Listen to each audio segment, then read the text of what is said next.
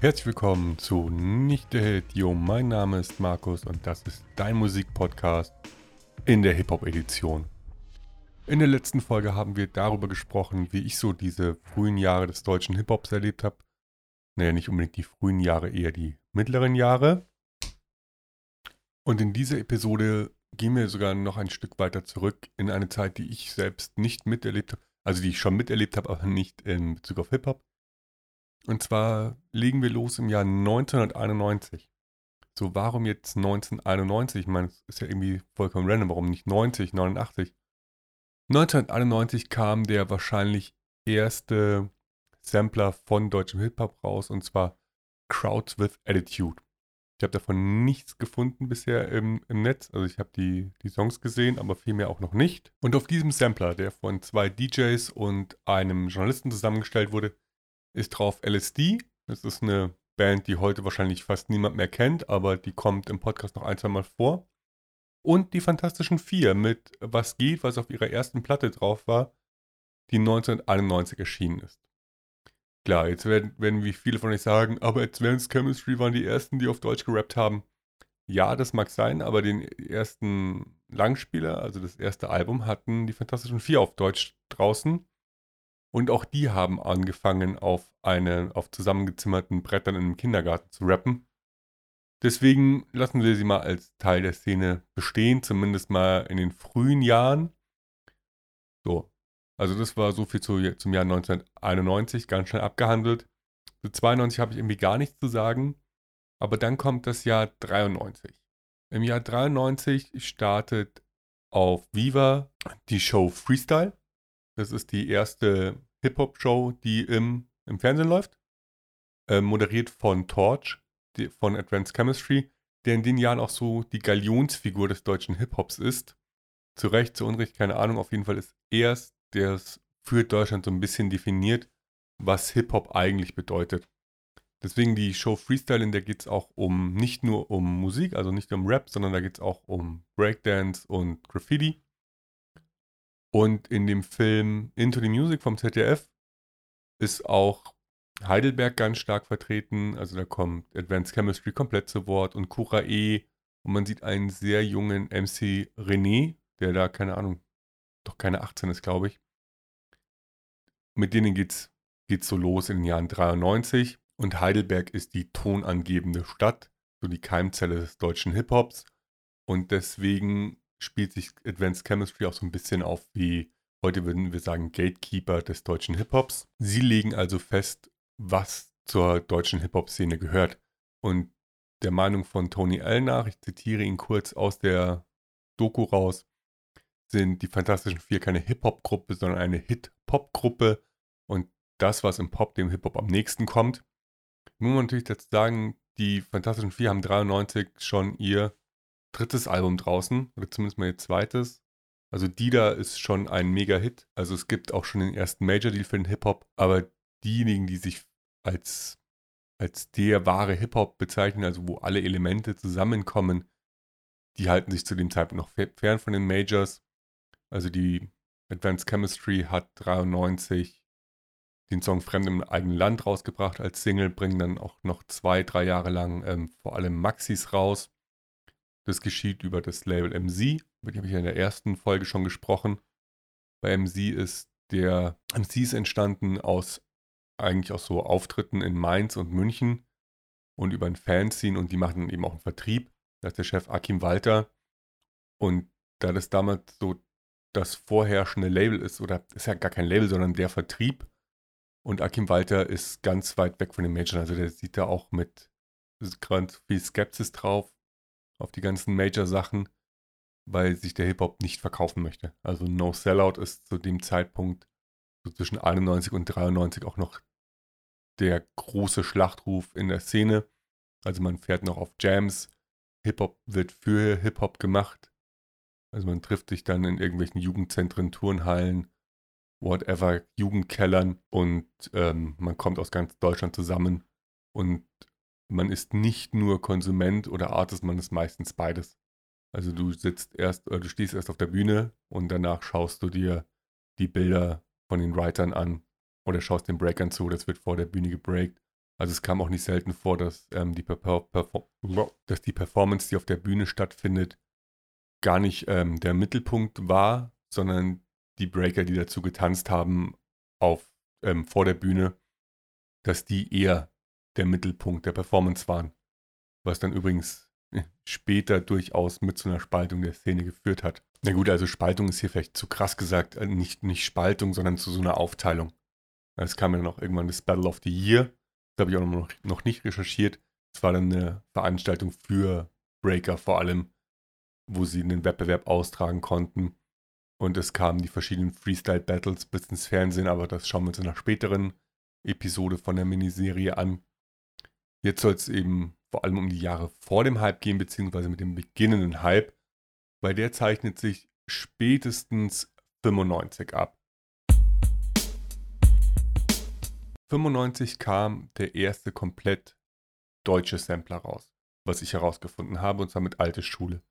Weil auf dem Crowds with Attitude Sampler war genau ein deutscher Track drauf. Ansonsten hat die Szene 91 auch in Deutschland noch komplett auf Englisch performt.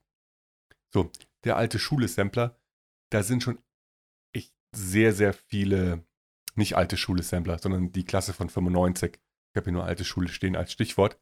Also Klasse von 95, da sind dann Sachen drauf wie fettes Brot oder Main Concept. Ich habe es hier gar nicht alles stehen, wer da alles mit drauf ist. Cora ist drauf, die Stieber Twins. Alles Namen, die wir uns noch genauer anschauen werden im Lauf der, der, der Sendung und der Serie. Und mit der Klasse von 95 gab es auch schon die erste Band, die aus diesem eigentlichen Hip-Hop-Umfeld kam, also die sich auch als Hip-Hop definiert haben, die einen Major Deal hatte. Und zwar Fettes Brot. Also wir hatten schon die Songs Jein und ein Jahr später kam dann auch, nein, Nordisch by Nature hatten wir schon und ein Jahr später kam dann eben auch das ähm, sehr, sehr bekannte Jein. Und die Klasse 95, die ist auch zusammen getourt. Also in wechselnder Zusammensetzung. Also Fettes Brot war irgendwie relativ viel dabei und die Stieber Twins waren einmal dabei und Main Concept war dabei. MC René ist komplett mitgetourt.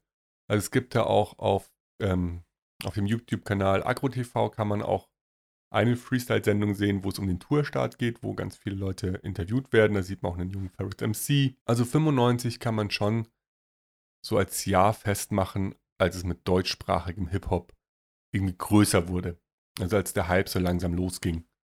Also wir hatten nicht nur so dieses von Heidelberg und MC befeuerte alte Schule-Ding, wobei viele da schon von New School sprechen. Ähm, die Reimschemen waren da auch noch recht einfach. Also es ging dann noch viel Haus-Maus-Reime. Also wir hatten noch nicht ähm, Doppelreime wie Testosteron auf Sylvester Stallone, was dann später von Dendermann gerappt wurde. Also da ging es noch, war es noch eher einfach und es ging noch vor allem um Flow und Beats und gar nicht so viel um komplexe Reimschemata.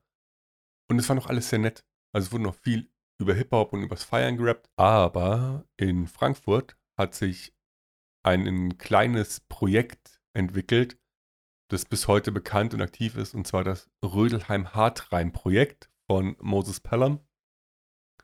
Die hatten in dem Jahr auch so ihre ersten Releases, nein, nicht ihre ersten Releases, aber ihre ersten bekannteren Sachen. Also wir sehen da, Schwester S geht los mit Hier kommt die Schwester also Sabrina Settler hat ihr erstes Album raus und mit einem Song davon hatte ich nachweislich inzwischen, ich habe recherchiert für mich selbst und herausgefunden, den ersten Kontakt mit dem deutschen Hip-Hop-Song und zwar auf der Bravo Hits 9, die ich mir damals im zarten Alter von 13 Jahren gekauft habe, war ein Song von Schwester S drauf. Ja, klar.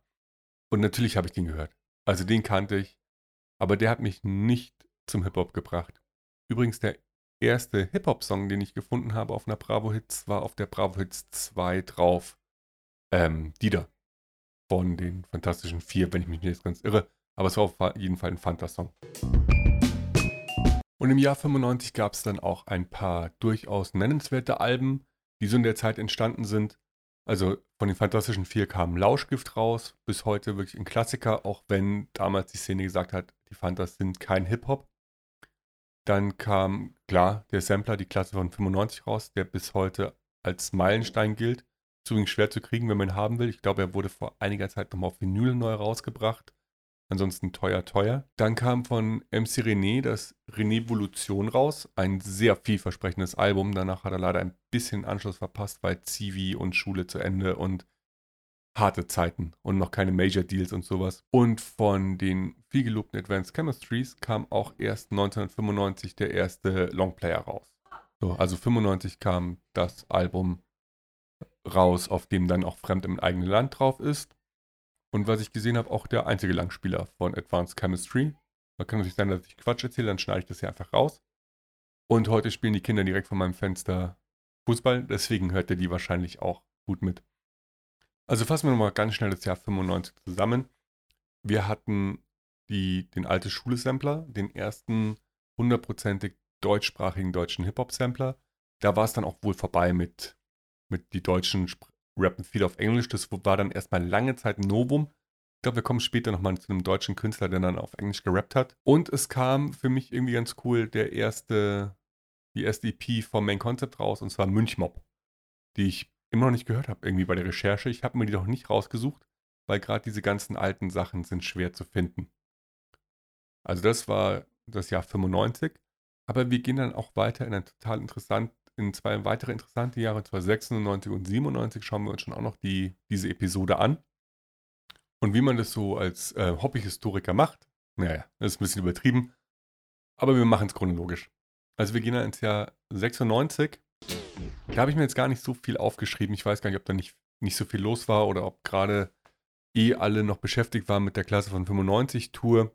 Aber es kommt 1996 etwas raus, das eingeschlagen wie eine Bombe. Also es wurde auf allen Schulhöfen hoch und runter gespielt und bis in den Kindergarten rein. Und zwar hat Stefan Raab, ja, genau der Stefan Raab, 1996 Hier kommt die Maus rausgebracht, was bei Discogs auch als Hip-Hop-Song vom Genre her geführt wird. Und da kann man schon sagen, okay, Hip-Hop, die ersten Ausläufer sind definitiv im Mainstream angekommen. Klar, das ZDF und die ARD WDR hatten schon Kontakt über, die, über einige Dokus, aber hier merken wir, Hip-Hop landet langsam in den Kinderzimmern immer mehr. Ein anderes Album, weil wir vielleicht merkt, wir schauen uns jetzt diese Episode vor allem Alben an und wahrscheinlich die nächsten Episoden auch noch. Ich weiß auch gar nicht, wie ich das mit den Soundbeispielen für euch mache, aber es wird bestimmt irgendwie welche geben, nur nicht von allem. Denn das Album, über das ich jetzt kurz, ist gar kein Album, sondern eine EP, die auch 96 rauskam, die ich euch jetzt, die ich kurz erwähnen will. Und zwar ist es das erste Album, nein, die erste EP vom Blumentopf, die damals noch Da Blumentopf hießen, und zwar Abhängen. Also sie referenzieren es dann auf einem späteren Album auch mal selbst mit das Level von Abhängen habt ihr nie mehr erreicht. Wahrscheinlich werde ich euch eine YouTube-Playlist zusammenstellen. Da findet man dann doch die meisten Sachen und kann da mal reinhören. Ist ganz nett. Also man erkennt schon ähm, die Qualitäten vom Blumentopf auch in dieser EP und sie sind nicht umsonst erfolgreich und bringen zusammen mit Main Concept München immer mehr auf die Hip-Hop-Karte. Es ist nett. Aber es ist auch heute fast nicht mehr zu kriegen, die erste Blumentopf-EP. Das könnte ein bisschen anders sein mit einem anderen Album, was auch 96 erschienen ist. Und zwar das erste EHP-Album. Ähm, höher, schneller, weiter. Nicht höher, schneller, weiter, sondern immer schön mit A am Ende. Das kam auch daraus und war auch ein veritabler Erfolg im Jahr 96. Aber da war nicht so viel los. Oder ich habe ähm, zu wenig gesucht, das kann sein, aber Sachen, die ich kenne, die in der Zeit rausgekommen sind, waren nicht ganz so viele. Dafür wird das nächste Jahr richtig wild. Also im Jahr 97 geht es dann richtig ab. Da erzähle ich euch gleich mehr zu. Ich muss mich nämlich einmal schnell räuspern. Sprechen wir über ein großes Jahr im deutschen Hip-Hop, das Jahr 1997. Ja, warum ist das jetzt ein großes Jahr? Ich würde es vielleicht gar nicht so definieren, aber es kamen einige Alben raus, die heute als Klassiker gelten. Eins, das ihr auch wunderbar hören könnt, ist von Freundeskreis Quadratur des Kreises. Aber bevor wir über das Album sprechen, müssen wir tatsächlich nochmal ein Jahr zurückspringen. Ich habe irgendwas Wichtiges vergessen zu erzählen. Und zwar im, Neu im Jahr 1996 auf der Pop, Musik Musikmesse in Köln, geben die Fantastischen Vier bekannt, dass sie ein Label gründen. Und zwar das Label For Music, ein Label von Künstlern für Künstler. Und deren, eins deren ersten Alben ist eben Quadratur des Kreises. vom Freundeskreis, das ein mega Erfolg war und bis heute, glaube ich, ein sehr beliebtes Album ist, wenn es um deutschen Retro-Hip-Hop geht. Da ist unter anderem drauf ähm, Anna, also A-N-N-A, von hinten wie von vorne und legt ein Ohr auf die schiedende Geschichte, was eins meiner absoluten Lieblingslieder bis heute ist, wenn ich in, aus der Zeit Musik höre. Und nicht nur, und die haben dann mit der Zeit immer mehr Künstler sozusagen nicht eingefangen, aber zu sich aufs Label geholt und sich gut um die gekümmert. Und der Blumentopf hat ähm, dann veröffentlicht bei, bei 4Music. Ich weiß gar nicht, ob sie das Album, was sie 97 rausgebracht haben, das ist kein Zufall, ob das schon bei 4Music rauskam. Meine CDs liegen gerade oben und ich bin unten im Keller zum Aufnehmen. Aber ich könnte es kurz für euch nachschauen. Einen Moment. Ich habe es kurz für euch recherchiert. Klar, also das ist ähm, kein Zufall vom Blumentopf, also der erste, das erste Album, der erste Langspieler, erste Longplayer. Gott, heute weiß ich auch nicht, wie ich es nennen soll. Erschien bei 4Music und war auch ein veritabler Erfolg. Und 97 war die Szene auch noch ähm, nicht ganz so riesengroß, wie sie dann ein Jahr später wird. Also ganz viele stehen in den Startlöchern. Was vielleicht 97 auch passiert, die, die, Raps gehen so ein bisschen weg vom Rappen über Rappen oder Rappen über die Szene. Also gerade bei Quadratur des Kreises und kein Zufall merkt man, es gibt andere Themen. Es gibt das Thema Frauen, es gibt das Thema Geschichte. Auf Blumentops, ähm, kein Zufall, ist super prominent drauf, 6,90 Meter, was auch in den Jahren danach auf dem einen Sampler, Sampler erscheint, wo es um die Trennung von Fake Fat geht. Also über solche Themen wird jetzt mal gerappt. Und es verliert ein bisschen den Szenebezug. Das Kein Zufall hatte ich auch, das Album, das habe ich auch immer noch, ähm, habe ich aus meiner Kiste rausgezogen, genauso wie das Quadratur des Kreises. Sind zwei Alben, die ich total gerne mag. Also die höre ich bis, na, bis heute nicht ständig, aber immer mal wieder und jetzt gerade in der Vorbereitung auf die, auf die Serie habe ich ein bisschen mehr gehört. Die sind schon schön. Äh, die sind natürlich nicht mehr zeitgemäß, die sind jetzt dann, Gott lass mich rechnen, 14 Jahre alt. Nein, 24 Jahre alt ja, da kann man dann auch mal so ein bisschen, so ein bisschen ähm, Alterserscheinungen zeigen und nicht mehr ganz top aktuell sein. Aber schön sind sie trotzdem. Was in dem Jahr auch rauskam, was ich wahnsinnig gehasst habe, wie wahrscheinlich ganz viele anderen, die sich zu dem Zeitpunkt schon irgendwie mit Hip-Hop identifiziert haben, war Klappe die zweite von Tic Tac Toe, die heute auch gelabelt sind als Hip-Hop, wenn man es in den, in den Genresparten sucht.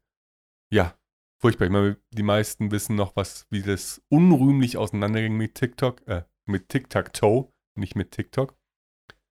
Ja, ähm, gecastete Girlband, vergessen wir sie wieder, aber sie hatten eine Nummer 1 Erfolg und haben auch irgendwie den Weg mitgeebnet. So, dann gab es zwei Alben, die habe ich erst im Nachhinein gehört. Also viele, viel Zeit ähm, später habe ich die dann das erste Mal wirklich mir geholt und reingehört. Das ist einmal Kuras E Courage. Also das ist eigentlich erst 98 erschienen und 97 ist das Album erschienen unter der MC ist weiblich mit einer etwas anderen Playlist. Verworrene Geschichte gibt es ja oft. Aber das Courage kann man zumindest ähm, hören ähm, auf, allen, auf allen verschiedenen Streaming-Plattformen. Und da ist der Song drauf. Schlüsselkind. Ich glaube, ich habe es jetzt schon ungefähr 18 Mal erzählt, wie sehr mich der bewegt hat und dass das der Song ist, warum ich heute Hip-Hop höre gar nicht mehr so viel wie früher. Wobei es wird gerade wieder mehr. Aber über aktuellen Hip-Hop reden wir vielleicht mal anders. Ja, und die kam eben auch aus diesem Heidelberg-Umfeld, aus dem von, von Torch und Advanced Chemistry. Ob man das jetzt mag oder nicht, sei dahingestellt. Aber ich mag das Album sehr und die hat viel mit den Stieber Twins zusammengearbeitet. Also auf die, der erste Song auf dem Album ist auch einmal Mako, zweimal Stieber. Den Song findet ihr übrigens auch in der Playlist, die ich erstellt habe dazu. Und die Playlist dürftet ihr wahrscheinlich wiederfinden auf YouTube, Spotify, Deezer. Und mal schauen, wo ich sie sonst noch raushaue. Einfach auf der Homepage schauen.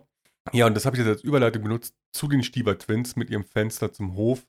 Also dieses Album gilt wirklich als sozusagen Mega-Album in der Zeit. Wurde super gut rezensiert, ist, ist auch erschienen bei MC. Wenn ich es heute höre, ist es vor allem ein Album, das sich um die Hip-Hop-Szene damals selbst dreht. Also es ist auch gar nichts, was mich sonst thematisch interessiert hätte. Aber die Jungs sind halt mega gut, die Zwillinge vom, vom Flow her und von den Beats. Also es ist ein Album, was man auch heute noch wahnsinnig gut hören kann. Deswegen habe ich mir das, als es vor ein paar Jahren zum Geburtstag der Platte ist, das nochmal rausgekommen, Da habe ich es mir dann auf Vinyl geholt und das läuft schon öfter mal. Also das Fenster zum Hof ist wirklich ein mega gutes Album. Ist übrigens ihr einziges Album, danach sind sie nur noch hier und da als Feature-Gäste aufgetreten. Und es ist auch ein Album, was wahnsinnig oft gesampelt wurde. Also die, der Blumentopf, eine Band, die ich ja auch immer wieder erwähne, die haben auf ihrem Fenster zum Berg, das ist komplett voll mit ähm, Samples von den Stiebers und von Cora E. Also die wurden lange, lange nachdem dieses Album rauskam, immer noch als Helden in der Szene gesehen. Und einer von den beiden Zwillingen, ich kann die auch schlecht auseinanderhalten, hat heute auch noch einen Hip-Hop-Laden in Heidelberg. Und dann kam, kam so der erste, oh, hoppel ich heute wieder zu schnell durch, müsst ihr mir sagen. Und dann kam so der erste Ausläufer aus Berlin. Ja, weil es gab bis zu dem Zeitpunkt eigentlich noch kein Battle Rap in Deutschland. Aber dann erschien Pose Flows Money Toes von Westberlin Maskulin. Und auch da war schon Kusavage drauf. Also das war so der Streifen am Horizont. Das ist falsch. Das ist sozusagen. Aber es waren so die ersten, ersten Anzeichen, dass Berlin auch mit auf die Karte will, auf die Hip-Hop-Karte. Und dieses Album hatten wir im Freundeskreis. Also der Rüdi hat das sich damals geholt, einer meiner Freunde. Und der fand das total cool. Also der mochte diese Battle Rhymes, dieses harte. Dem war auch die Qualität der Musik, also die reine Aufnahmequalität gar nicht so wichtig. Ich fand es ziemlich scheiße. Also bis aufs Cover, das ich sehr, sehr geil fand. Kann auch ein anderes gewesen sein von Westberlin, von MOR. Ja, ich meine das MOR-Album. Auf jeden Fall dieses Westberlin Maskulin-Album kam raus und hat auf jeden Fall einen bleibenden Eindruck bei mir hinterlassen. Ich habe das gehört und ich war damit nicht wirklich positiv unterwegs. Also ich mochte das Album nicht so besonders. Aber nur weil ich dieses Album nicht mag, heißt es ja nicht, dass es nicht wichtig war für die Szene. Also das Album kam auch als erst als äh, Musikkassette raus, 50 Stück, eigentlich nur für den Royal Bunker selber. Ah, vielleicht reden wir über den Royal Bunker, über den reden wir auf jeden Fall in einer späteren Folge nochmal. Und damit hat Cool Savage und Taktlos aus den beiden bestand, West-Berlin Maskulin, die haben dann sozusagen deutschen Battle Rap erfunden mit dieser Musikkassette die auch später nochmal geremastert rauskam als CD und Vinyl. Und da wurden dann auch die härtesten Textzeilen, die grenzwertigsten rausgenommen. Also das Jahr 97 so für alle Bereiche ein durchaus wichtiges Jahr. Also sowohl für Battle Rap als auch für Conscious Rap. Irgendwie auch für Pop Rap und ähm, ja, spannend. Also das Jahr 97 sehr spannend. Da wächst so ganz viel, viel ran, also ganz viel wird großgezogen so die ersten unabhängigen Labels gründen sich mit For Music. Royal Bunker ist damals noch nicht so richtig Label. Reden wir aber, wie gesagt, in einer anderen Folge drüber.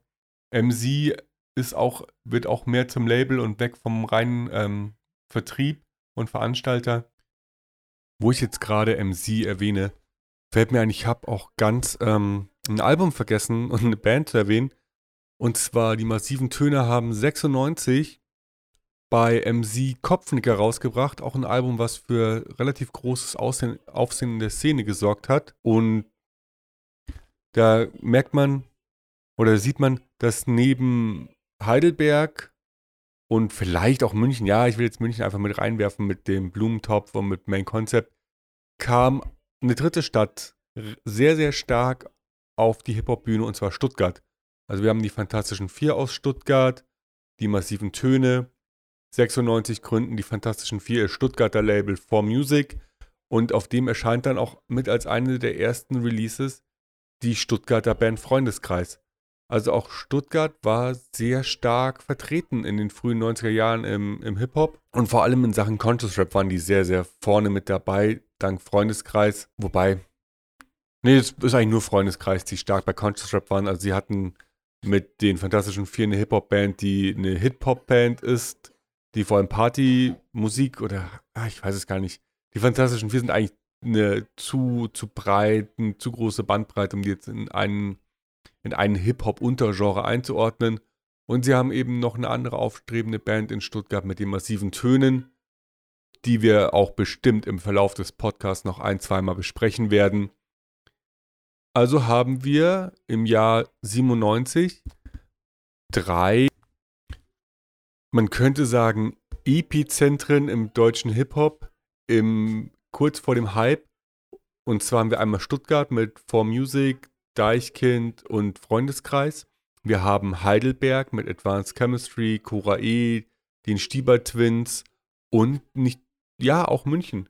Also so eine Stadt, die sich auch nie so richtig groß im Game angefühlt hat.